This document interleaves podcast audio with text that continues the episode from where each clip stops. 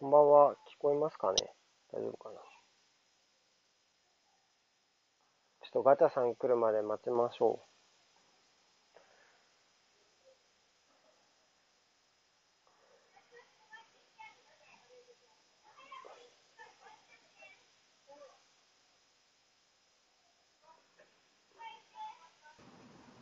こんばんは。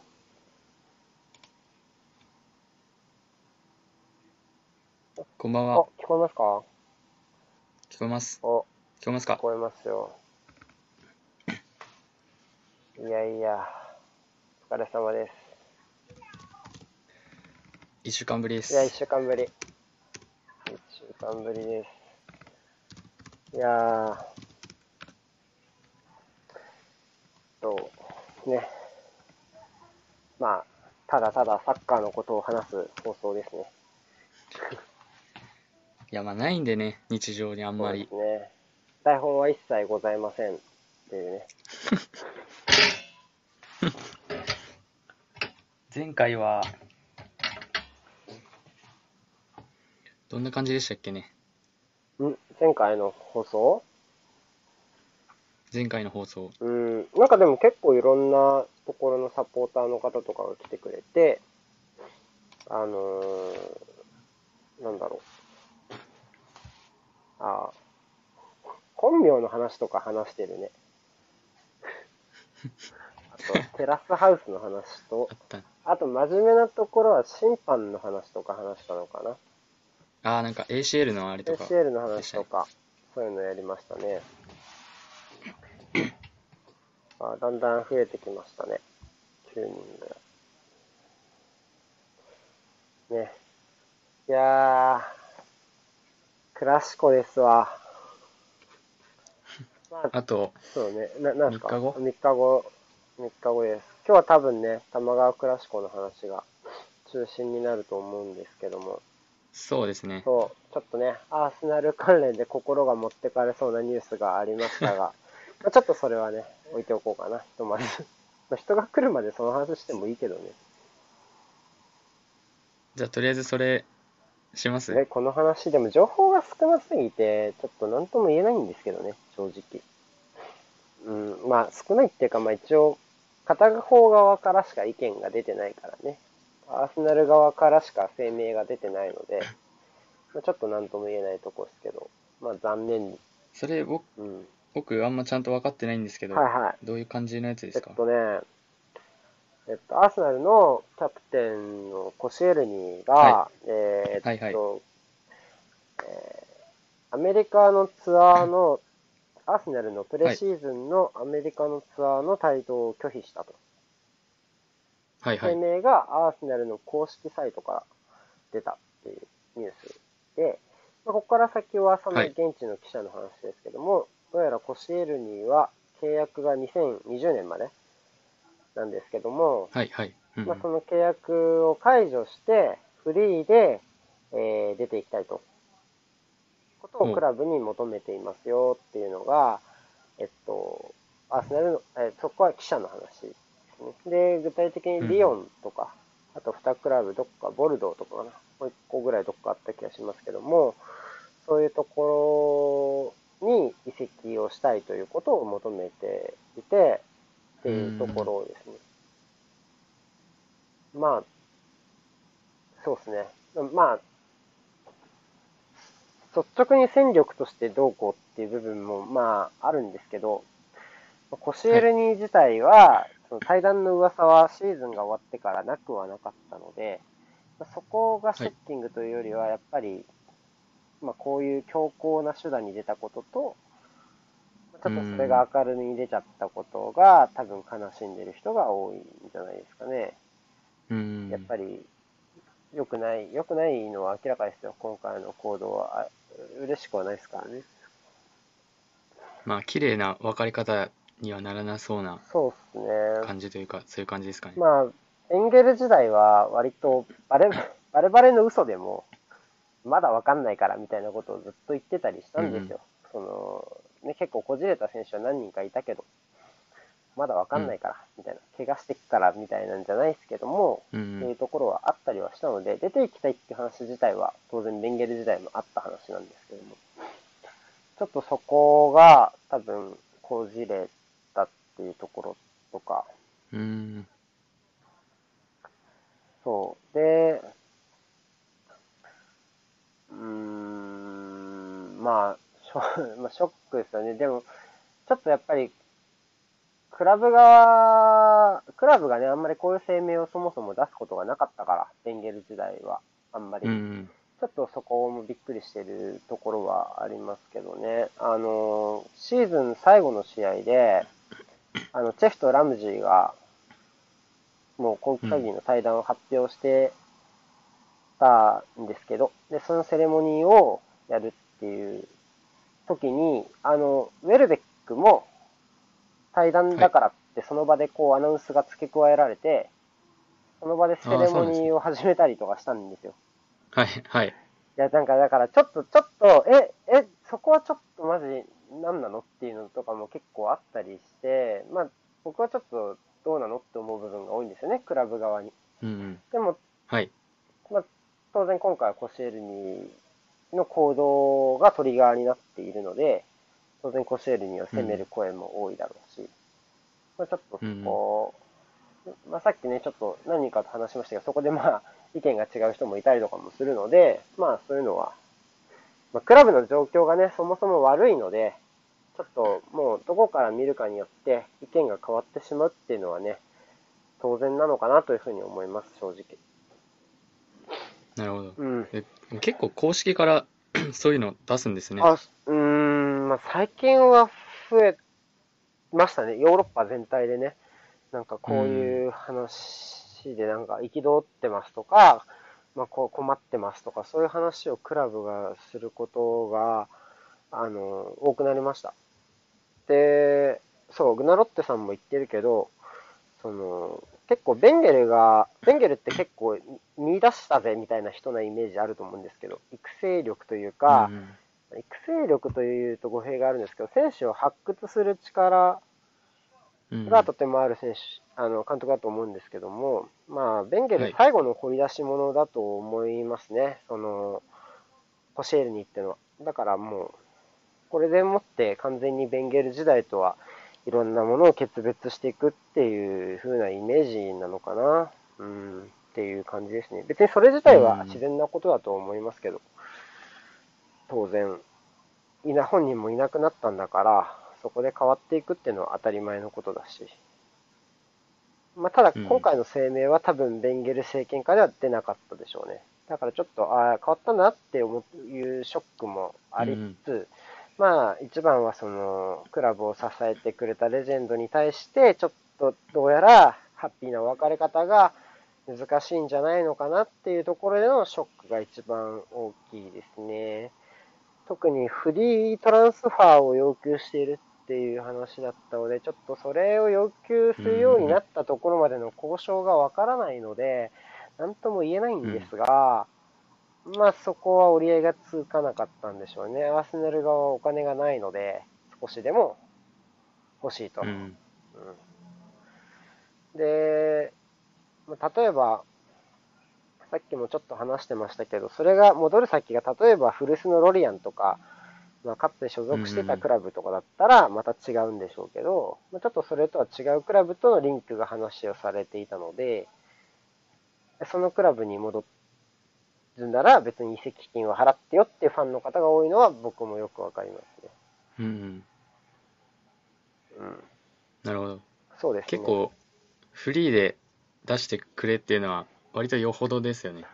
そうですね。まあ、まあ、わかんない、うんなんもわかんないんで、レジェンドが。こう、母国にそういうアットホームな形で帰るっていうのは結構、母国というかね、違うクラブに、ルーニーのエバートンだってそうだし、うんあのーコンパニーだってね、今季で言えば、アンデルレヒトでプレイングマネージャーやってますけど、まあそういうのは、こと自体は別におかしなことではないけども、まあ、ちょっとやっぱり、どっちもじゃないですかね。やっぱり、その、コシエルニがそういう行動をとったのもすごい残念だし、やっぱり、ちょっとベンゲル以降、続いているごたごたが表面化してしまったっていう部分は、僕はやっぱり感じちゃいますね。僕は結構不信感を持っている方だと思うので、アーセナルサポの中では。うんだから、ちょっとどうなんだろうなっていう部分は思ったりします。ここまでこじれたこと自体がね、ちょっとどうなんだろはいうはいっていう部分はありました。っていう感じですね。なるほど。はい。すいませんね。皆さんが来るまでの間にちょっとコシエルニの話をさせていただきました。ね。あ、いろんな方来てくれてすみません。元気、元気出してます。大丈夫ですよ。大丈夫です。でも大丈夫っていうか、その、J リーグの話になったからといって僕が明るくなるわけではないっていうのが悲しいですけどね。いや、ちょっとまあそこはちょっと変えてくださいよスイーグだっッチを。て切ないですよ、だって。J リーグの話になに変えたとしても、まあ、川崎の話は別に、そんな明るいもんでもないでしょっていうね、ところはありますよそういうことですか？そういうこと、そういうこと。それなるほど。ね。自信あるんじゃないですか？東京。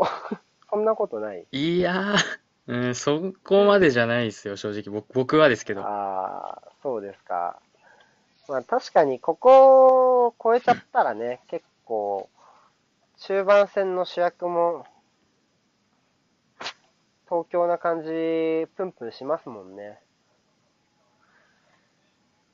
あ、やばい。まあ結構星野みなみ来たよ、星野みなみ。い 元気出ちゃいますや、ね。星野みなみだわ。すげえ。本物、本物かな？星野みなみだわーじゃないですよ。これ質問箱も、超棒読み。質問箱ものりさんがやってんのかな？どうなんだろ いますよね、なんか、う。いるいる。一日いる。一回みたいな。いるいる。みなみちゃんはまだ生きてるから、ヨダちゃんはもうやめるって言ってたけど。あ、で、なんだっけ？えっと、そう。東京、ここ勝ったらすごい大きいですもんね。2位、3位とどんどんポポコポコいや叩いまあ、うん相当でかいですね。でかい。うん。で、あと、ホームなんでね、ホームね。ううんん。あの、実はもうプレビューほぼ仕上がってる感があるので、もう少し、あ、本当ですか？はい、なんで、まあ、そうですね、いろいろデータのところで言えば調べはついてるところは結構あるんですけど、まあ、別にいいかな、ネタバレしても。先行して情報は惜しげもなく出していこうとは思いますけどね。そう、ホーム強いね、東京。そうですね。今年はもう、うん。強い。1試合しか落としてないですからね、リーグ。戦は11戦10勝1敗ですね。で、ホームでの23得点はリーグ首位ですね。うん、めちゃめちゃ、あ、そうなんですね。はい。そこまでは知らなかっトップです。めでたい。だけど東京もすごい、えー、ホーム強い。ただ川崎はアウェーにめちゃめちゃ強いっていうデータもありあったりはしますけど。た。うん。川崎は7戦6勝1分けとか？アウェー、確か。ここまで。あマリノあ、ス、強いですね、そマれは。リノスだけじゃないですかね、引き分けたの。マリノスもでもあれですよね、あの、もう本当ギリギリでそうです。追いつかれたみたいな試合でしたよね。そう、まあギリギリでね、取ったんで、あれもまた。ああ、そうですそう。そうそう。ただまあ、だからアウェー、アウェーが好きな川崎対ホームが好きな東京の試合みたいな感じですね。いやー、データからなぞってきますか？データの話もしてもいいし、でも単純にいいですよ。川崎の試合見たなら全然、あの、言ってもらって構わないですけど、話、あの、トス戦見たんですよね。ガタさん。とりあえずあの、岩田と鳥栖の試合は見ました。昨日、一昨日ぐらいで。はいはい。なんか、結構、対照的ではないですけど、うん。結構見え方が違うなと思ったんですけど、うん。どうでした？川崎を追っている見え方が違方のうっ目からして。ていうのは、どういう意味ですかね？例えば。なんか、うん。なんていうんですか、スコアで見たら、うんうん。まあ、岩田戦の方がいいわけじゃないですか。はいはい。でもなんか、こう、内容っていうか、もうめっちゃざっくりした言い方ですけど、内容だとなんか、突戦の方が良かったんじゃないかなって僕は思うんですけど。はいはいはい。まず僕個人的な岩田戦の位置づけなんですけど、結構はいこう、まあ、トス戦もそうなんですけど、こう、なんだろうな、こう、あ、なんかここ決めてたら勝ってたのにね、みたいなシーンが結構何回かあ,、うんあった。で、突戦で言えば、うん脇、脇坂、脇坂のあの、はいはい。1対1のところとか、ありましたね、はい。あったと思うんですけども。で、それが決まったのが岩田戦だと思ってます。内容自体は。あんまり、はい、わかります、わかりますあんまりブ。レてないと思う。ホームもアウェーも、そこまでブレてない感じはします。ただし、静岡県だけではやたら点決めるっていうね、岩田に3点、清水で4点ですから、静岡県だけではなぜか決定力が上がるっていう現象は起きてます。あ、すいませんね。なんか清水サポの方がいらっしゃった途端になんか 清水の話をちょっとしちゃって、ここんばんは、皆さん。なんか、はい。あれですよね、あの、静岡方面の監督にはいはい。蹴りをつけたのがどっちも川崎っていああ、う。そうそうそうそう。まあでも、七海さんはもう関係なかったじゃん。まあ、もうやめまあたかったそうですね、実質、実質。うん。全然関係ないじゃん。でしょ。そうですね、あの、岩田戦は確かに、もう、来たチャンス、全部決めたぐらいのそうそうそうそう。感じで、かなっていうのは思いましそうたね。いう感じだったので、内容的には別に何かが良くなってるっていう感じは、あんまりしなかったかなっていう気はしました。ねえ、あの、突然も、まあ、トップ下がすごい入っ、まあすごいっていうか、トップ下が入ったので、脇坂が。まあちょっと、まあ、ボール回しは流暢。で、うんうん。その分、まあね、岩田戦もトップ下にいましたけど、まあそれより前はずっとツートップだったので、まあ、なかなかね、最後のところ人がいないっていう場面は結構ありましたよね、ゴール前で。うん。そこをどうするんだろうっていうところがあります。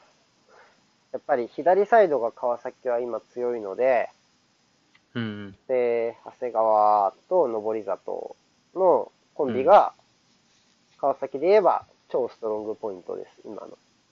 うん。ただ、左で作るってことは右で決めないといけないじゃないですか。はい。それを、するときに、まあ、えっと、うん。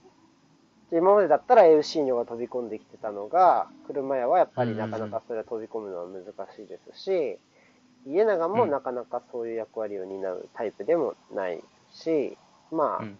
うん。彼自身もまだノーゴールかな、今年リーグ戦では。ACL でもノーゴールかな、忘れちゃったけどあ、そうですね。なノーゴールだったので、で、もうなんなら左側に流れて、むしろサイド崩しに加担するぐらいの話なので、だから、こう、ワントップには得点が求められるし、家長を使い続ける限りは、やっぱりトップ下にも得点能力が必要。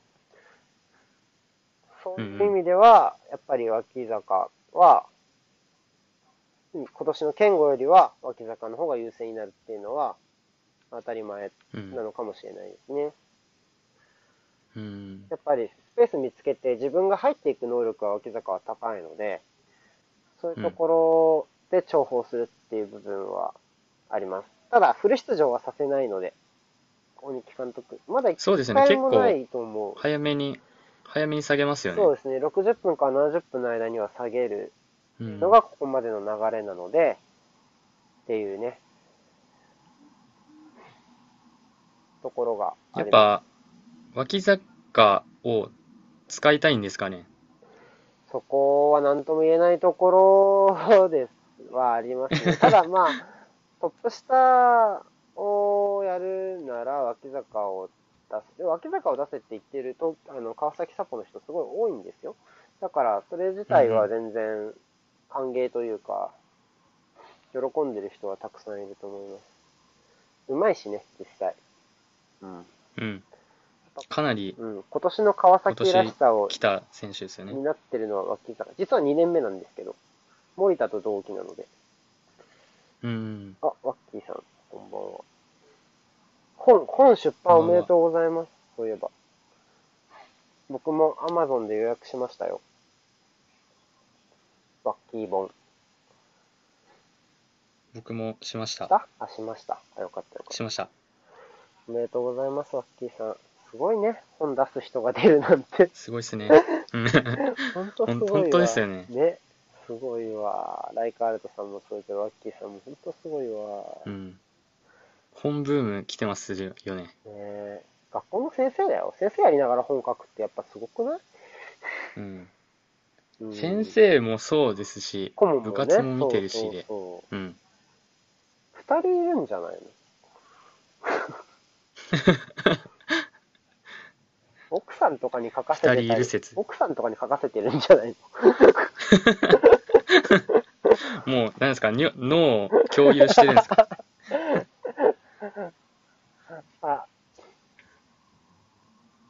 さえないさん、さえる、さえるさんが本名で、さえないさんが。こんばんは。こんばんは。いや、で、なんだっけ、クラシコの話か。そう、だから、真ん中に得点能力がある選手がいないんですよ。今年複数得点をしてる2列目の選手が、脇坂しかいないので。あ、そうなんですか。確かそうです。安倍もワンゴールかな？健吾もワンゴール。うん。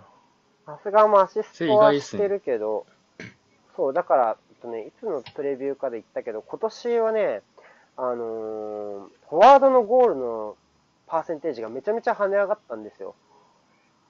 あのーはいはチームの中での得点の割合が。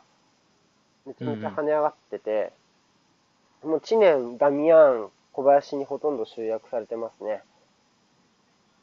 それは、どう思いますか？どう思うか？フォワードに。うーんやっぱり今までフォワードに、まあ、クロスって形自体やっぱり多かったので、その去年から得点のパターンとして、でそういう意味で、やっぱりターゲットが小林一人になっちゃうっていうのが去年までの、この、なんだろうな、あれだったんですよ。うん。だったんですけど、それを解消するためのツートップっていうのを多分やってるんだと思うんです。で、特に今年は、あの、サイドの崩しも俗人的になった部分があって、今までだったら結構2列目がいろんな人が絡んで、こう、うん。ボランチ、ボランチとか、まあ、トップ下とかが流れていって、で、最後誰かがクロス上げるみたいな形だったんですけど、今年は本当に長谷川と登里にそこにで依存する割合がすごい増えたんですよ。すね。だから、うん。じゃあやっぱり中は枚数、そ出どころは分かってるし、形も決まってるから、じゃあ中の枚数は増やしましょうかのツートップなのかなって僕は思ってたんです。うん。そこでね、ちょっと依存が強まる分。でも結構、登里と長谷川のコンビっていうのは、去年はそんなになかったんじゃないでますあか、ね。全くなかったと言っていいでしょうね。車屋が基本左はメインだったし、長谷川うん長谷川はそもそも出てなかったほとんど出てなかったですよ。ですね。安倍と車屋がメインだったんじゃないかな、去年は。左は。てか、長谷川もなんか、去年、うん。なんかあれ移籍すんじゃねみたいなそうですね。ふ雰囲気ありませんでした。そうですよ。だって東京戦33はいはい。節で、なんかね、東京戦決めて、なんかすごい感極まったみたいな投稿もしてましたし、うんちょ。っとね、危ないかなって思って。フラグみたいなのありましたね。そう。そうそしたら今年、レギュラーになって、そうそう。それはすごい嬉しいです。でもただそう、今村さんが言ってるように、その、東京の右って強いでしょ？特に、まあまあまあ。特に室屋とか、対人強いじゃないですか。はい。そういうところに長谷川がどこまでやれるのかっていうのはありますよね。うんうん。見どこでもろとして単純な1対1とかだったら、まあ1対1になるかがあんまわかんないですけど、そこはそんなうに、ーん。ただ、その、今までだと、例えば3人目の動きとかでサイドも切り崩しちゃうみたいなのが川崎のイメージだと思うんですけど、はい。ここは例年ほどはないと思います。おそらく。うんうん。はいはい。二人で崩すイメージは割と強め。まあトップ下がいる分、うん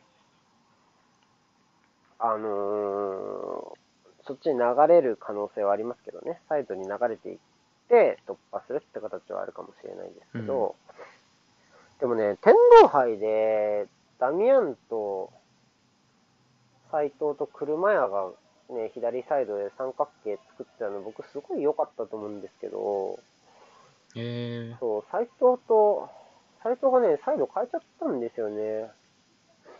途中で。あれなんであんなことしたんだろう。ちょっとよくわかんないんですよ。だから鬼木さんのことが僕は。ー、結構い言ってますもんね。あんまわかんないあな。わかんないですよ。最近毎回わかんない。毎試合わかんないですし。全然わかんないです。わか、うん。なんか結果論じゃなくて、普通に、えうんなんでなんでってずっと言ってるから、初めから なんでだよっていう。レビューはね、どうしても結果論になっちゃいますけど、うん。なんか割とメンバー発表の時からマジかみたいな風になったりもします。まあ、そこはプレビュー書いてある程度こういうところかなっていうイメージがあるからですよね。やっぱりトスが相手だと、まあ、センターバックがね、ちょっと、あたクロスとかに慌てがちだから、まあ最後は2枚いてもいいんじゃないとかいうのがあったりとか、うんうん。やっぱりそういうところはありますよね。なんか、聞きたい、聞きたいことってそれでした？なんかツイートで言って、ツイートじゃねえや。なんか言ってましたよね、昨日。ツイッターかなんかで。瀬古さんにあと僕がうんうん、一番聞きたいのは、うんうん。その川崎サポ的にはい。家長ははいどう思ってんだろうっていうあのはあ。一番気になります、僕は。多分、超バラバラだと立ち位置というか思いますよ、人によってう。ん。うーん、難しいですよね。まあ、僕個人の意見で言えば、家長っていうのは、やっぱチームの土台がしっかりしているときに、なんか、上に乗っけるものというか、うん。その、やっぱり高級品のイメージはあります。使い方がね、えー難しい分、で、川崎はちょっと今、レビューでも書いたんですけど、土台のところがね、どうかなっていうところなので、今は。とか、まあシーズン序盤はなんですけど、毎年。そういう時になんかこう、家長っていうのは、ちょっとやっぱりその、全チーム作りの流れと相性が悪いかなってのは思います。なんか、一生懸命うんご飯とか、ご飯とかお肉とか、魚とかを一生懸命買おうとしてんのになんか、い柚子胡椒をとりあえず持ってきちゃったみたいなね。そこからみたいな。なるほど、なるほど。そうそう。柚子胡椒めっちゃうまいけど、みたいな。うん。クレイジーソルト買ってきたみたいな、そんなイメージ。いろいろあった中でそうそう。合わせていくみたいなそ。うそうそうそう。そういう、ちょっと、うん。あ、次の枠ですね。行きましょう。はい。そのまま行きましょう。